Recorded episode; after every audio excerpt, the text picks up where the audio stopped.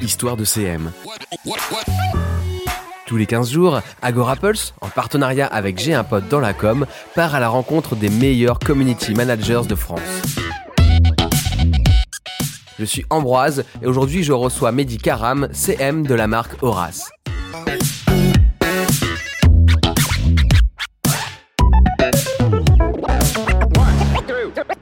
Salut Mehdi. Salut Ambroise. Avant d'être un community manager, tu as été journaliste et c'est tout un symbole. En quoi aujourd'hui animer une communauté relève du journalisme? Bah je crois qu'en fait les, les, attentes sont claires. Hein, de toute façon, enfin je vais rapidement tracer ce qui à mes yeux sont les points communs entre les deux professions qui peuvent à la base sembler éloignées voire opposées.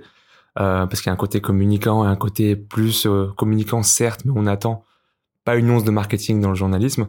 Et je pense que la déontologie dans la dans le CM et dans le social media management en général est quelque chose qui est très très très attendu. Les gens en fait, euh, les gens qui lorsqu'ils ouvrent Instagram, Facebook ou Twitter sont saoulés d'emblée par les tentatives de désinformation ou de marketing un peu sauvage et agressif. Du coup, en fait, ils le repèrent tout de suite avec les filtres, euh, les filtres assez évidents de euh, acheter un offert ou les trucs écrits en énorme en jaune en police impact, ça leur plaît plus trop.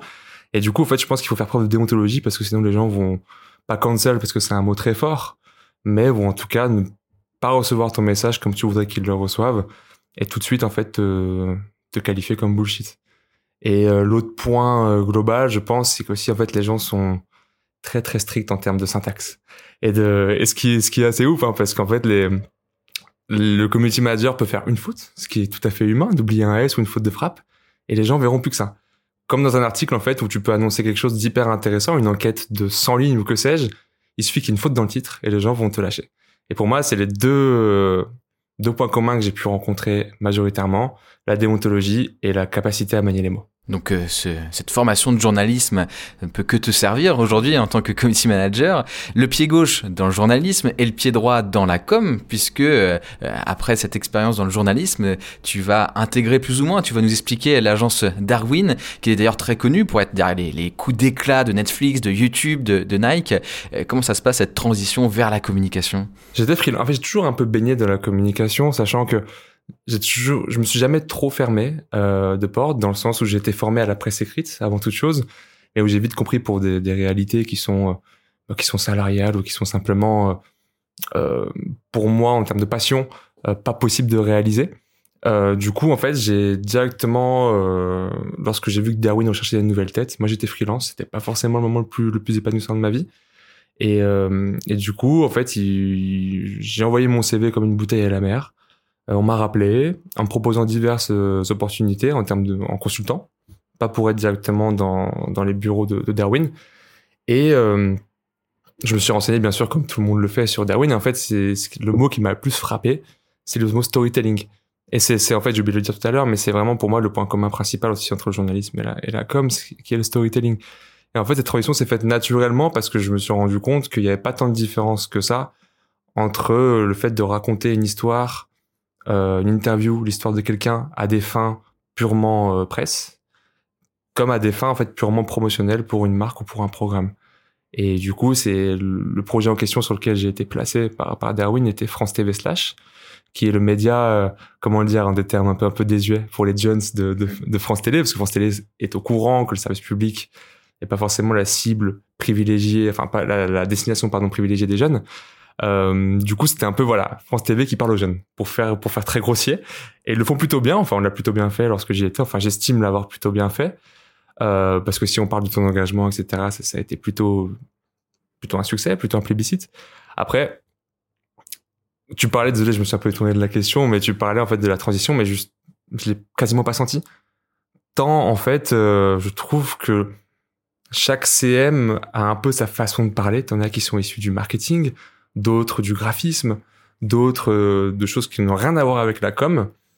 Et en fait, c'est un métier qui est tellement personnalisable en fonction du compte pour lequel tu travailles, de, des messages que tu veux faire passer et de la façon dont toi tu communiques personnellement, que moi, en fait, ma, ma façon de communiquer a toujours été très journalistique, très, comme tu peux le constater ici, euh, j'aime bien parler, sans m'écouter parler, hein, mais j'aime bien expliquer longuement, parce que je sais pas, j'aime bien raconter des choses.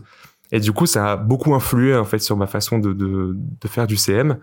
Et du coup, en fait, c'est là où j'ai compris que chez France Slash, je pouvais raconter des histoires aux gens, du quotidien, les comprendre. Et c'est là en fait où j'ai trouvé ma façon d'exercer le métier de CM. Est-ce qu'on doit critiquer d'ailleurs cette frontière qui devient floue entre journalisme et communication? Critiquer, je sais pas, parce que c'est la plupart des, médias maintenant en fait vivent ou plutôt survivent tristement grâce aux réseaux sociaux. Du coup, c'est forcément euh, une réalité à laquelle ils doivent se confronter. Qu'en fait, un bon article, aussi aussi profond soit-il, aussi bien écrit, aussi sourcé, s'il est mal mis en avant sur les réseaux sociaux, malheureusement, il n'aura pas le succès qu'il mérite ou qu'il ne mérite pas. Enfin, en tout cas, il sera très peu mis en avant et très peu lu. J'en ai vu des, plein de, des, articles hyper profonds, mais qui font, allez, si on devait juger en like, hein, chose qui ne veut pas dire grand chose à mes yeux, euh, 10 likes pour un truc hyper bien écrit contre 150 pour un truc pas hyper bien écrit, mais avec une accroche de ouf. T'es obligé, en fait. Après, la frontière est floue, mais je trouve que les, les médias jusqu'ici s'en sortent bien. Parce qu'en fait, c'est, moi, je vois pas les réseaux sociaux comme un, comme uniquement une vitrine, mais aussi comme un média à part entière. Et ça se remarque d'ailleurs où la plupart des rédactions, euh, des potes à moi avec qui j'étais en école de journalisme, en fait, sont généralement dans des médias, mais dans le pôle Snapchat ou dans le pôle euh, Instagram ou dans le pôle Twitter, ou un peu désuet, hein, mais ou TikTok pour les pour les pour les plus récents. Et en fait, tu constates que les deux métiers, en fait, sont souvent exercés euh, pied, pied droit, pied gauche, comme tu disais. Cette double expérience, euh, aujourd'hui, tu l'offres à Horace, hein, expérience journalisme, expérience communication. Horace, c'est un e-commerce de soins naturels pour hommes. Quelle place pour le marketing dans ta gestion euh, des réseaux sociaux, justement? Parce que, comme tu dis, euh, tu veux pas être que dans le promotionnel. Est-ce qu'il y en a quand même un peu? Enfin, comment tu régules tout ça? Tout est une question, enfin, d'équilibre. C'est un peu, c'est un peu facile dit comme ça, mais en fait, tu, tu constates généralement en faisant une grille, en fait, tu, prépares ta grille à l'avance sans pour autant, tu vois. J'ai vraiment une réflexion média, en fait. C'est-à-dire que je sais que je devrais avoir un mois d'avance si je voulais être tranquille et passer mes week-ends sans faire de veille ou quoi. Mais je me refuse, en fait, un peu inconsciemment à avoir trop d'avance parce que je me laisse de la place pour la spontanéité et, entre guillemets, le breaking news. Euh, on fait beaucoup de mèmes, par exemple, tu vois, et un mème, euh, je pense que tout le monde est bien passé pour savoir, ça périme en aller un, deux jours. Et un mème trop désuet, les gens t'insultent. enfin, t'insultent. Les gens ne sont pas réceptifs du tout. Et en fait, c'est euh, c'est là en fait où l'équilibre euh, se trouve chez Horace, c'est qu'en fait, il y a du marketing dans tout ce que je fais. Certes, c'est une réalité parce que je travaille pour une marque, une marque qui a des qui a un but mercantile, un but de chiffre, un but de, de chiffre forcément. Mais en fait, c'est euh, c'est pas frontal comme je te disais tout à l'heure, tu vois. C'est-à-dire qu'on essaye de de jamais parler d'argent. Il y a des mots en fait que moi je me proscris un petit peu euh, volontairement code promo, euh, acheter, tu vois, des verbes assez, assez, Je préfère inciter en racontant une histoire. Par exemple, on, lance en ce moment la solution Exfoliant Perfectrice, qui est un produit en fait à destination des personnes qui ont des, peaux acnéiques et des, et des rougeurs ou des imperfections. Plutôt que de dire, tu vois, admettons, on sort ce produit-là, achetez-le si vous avez telle, telle, telle, telle, telle chose. En plus, il coûte tel prix. Ça, c'est, les gens dégagent, en fait. Ils te disent, non, en fait, si on n'est pas, on n'est pas sur euh, sur Amazon, tu vois. Tandis que euh, si tu leur montres des histoires de gens, des témoignages, euh, tu prends des personnes, par exemple, tu vois, qui nous, ce qu'on a fait, par, par exemple, tu vois, c'est qu'on a contacté deux mois à l'avance des personnes qui n'avaient rien à voir avec nous en leur disant, ça vous dirait de l'essayer. Et du coup, ça fait, sur deux mois, on, a discuté avec eux, on avait des groupes WhatsApp, ils nous envoyaient des photos, etc. Et on a uniquement mis leur, leur, leur en avant, sous forme d'avant-après, qui peut sembler quelque chose de très commun sur les réseaux sociaux, surtout dans le skincare. Mais en fait, euh, en montrant, tu vois, des, tranches de vie de personnes ou des témoignages ou ce qu'on appelle des UGC, des User Generated Content, où des gens font des photos, nous les envoient.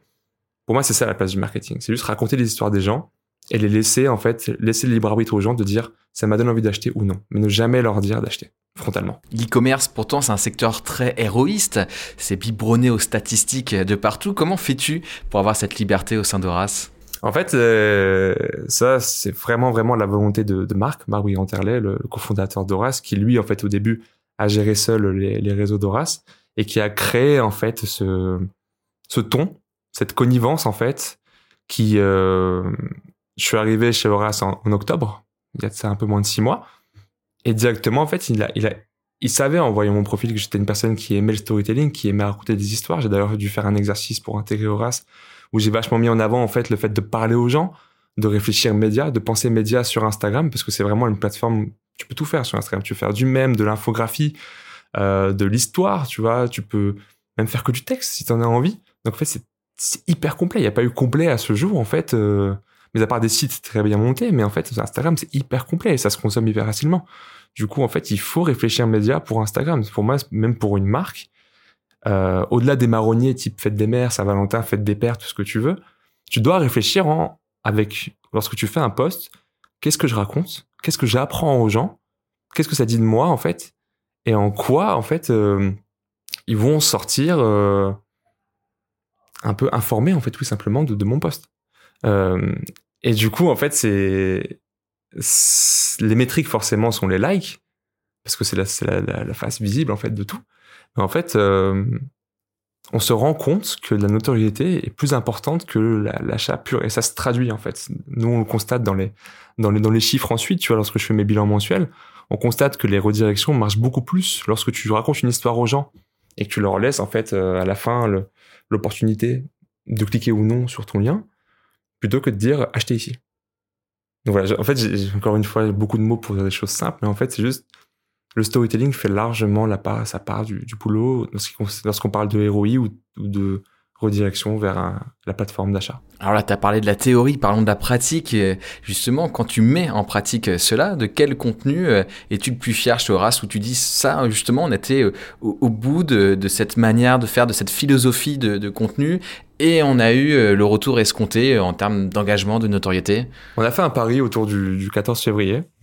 Euh, où en fait on, a, fait face à des réalités qui sont les mêmes pour tout le monde, j'imagine, en France et dans le monde, qui sont les augmentations faites du prix des matières premières, euh, électricité, gaz, euh, carton, euh, j'ai pas la liste totale, mais euh, et du coup en fait on a dû augmenter nos prix, chose qui en fait euh, de base semble bad buzz, perte de clients, gens qui râlent, vous êtes tous les mêmes, on n'est pas des moutons, enfin je, le climat en gros est assez tendu en France en ce moment et ça aurait pu se comprendre en fait que qu'on ait ce genre de retour.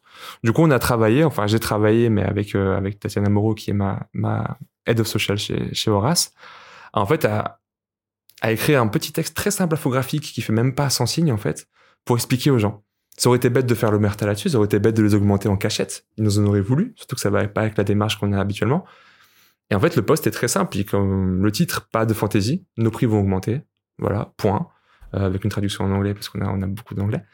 Et et on explique point A, point B, point C, en fait. Et j'avais la boule au ventre en le publiant parce qu'en fait, je l'ai publié vers 13h, qui est nous, notre heure favorite. La pause déj, en fait, on dit toujours que les gens euh, sont sur leur téléphone à la pause déj. C'est vrai qu'on privilégie beaucoup, enfin, je vais pas donner tous nos secrets de publication. Et en gros, on a eu un plébiscite total avec deux, trois personnes qui disent, euh, voulez pas plutôt euh, faire ça, ça, ça, parce qu'il y a toujours des gens qui savent mieux que nous, c'est, c'est le propre des réseaux sociaux. Et en fait, on, les gens étaient hyper contents de qu'on leur dise en fait.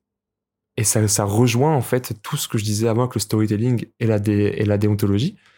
Tant que tu dis les choses aux gens et que tu leur dis honnêtement, sans faire des fantaisies, sans tourner tes phrases de manière très politique, avec du, de la prétérition et des moyens détournés de faire passer un message, il faut juste être frontal. Des émojis si tu veux être mignon et que ça passe forcément toujours mieux, le sucre dans le café.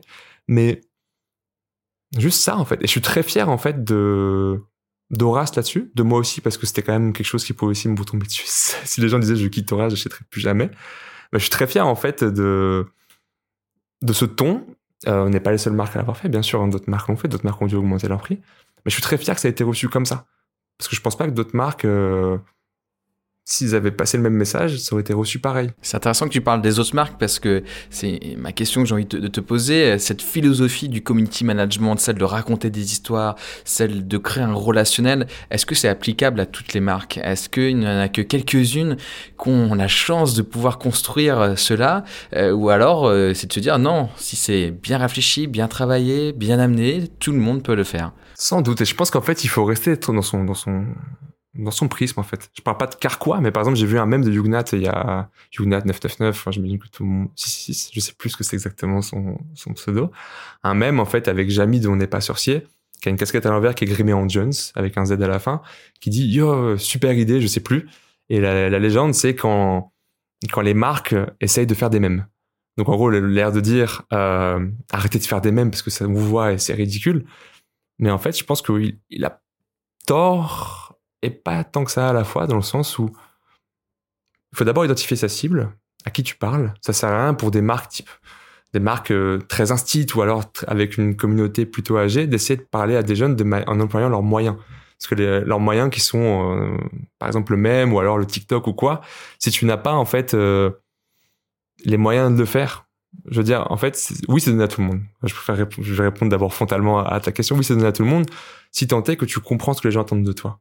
Euh, je pense pas que les gens, par exemple, en suivant reste, s'attendent à ce que je sois le roi du même ou à ce que je sois euh, le meilleur conseil de série Netflix au monde.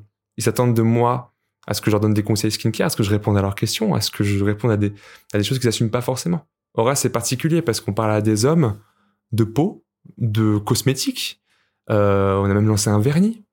Ce qui sont des choses, en fait, qui dans l'imaginaire collectif sont pas encore complètement intégrées comme étant des choses masculines, ou alors du moins neutres, ou alors juste non genrées.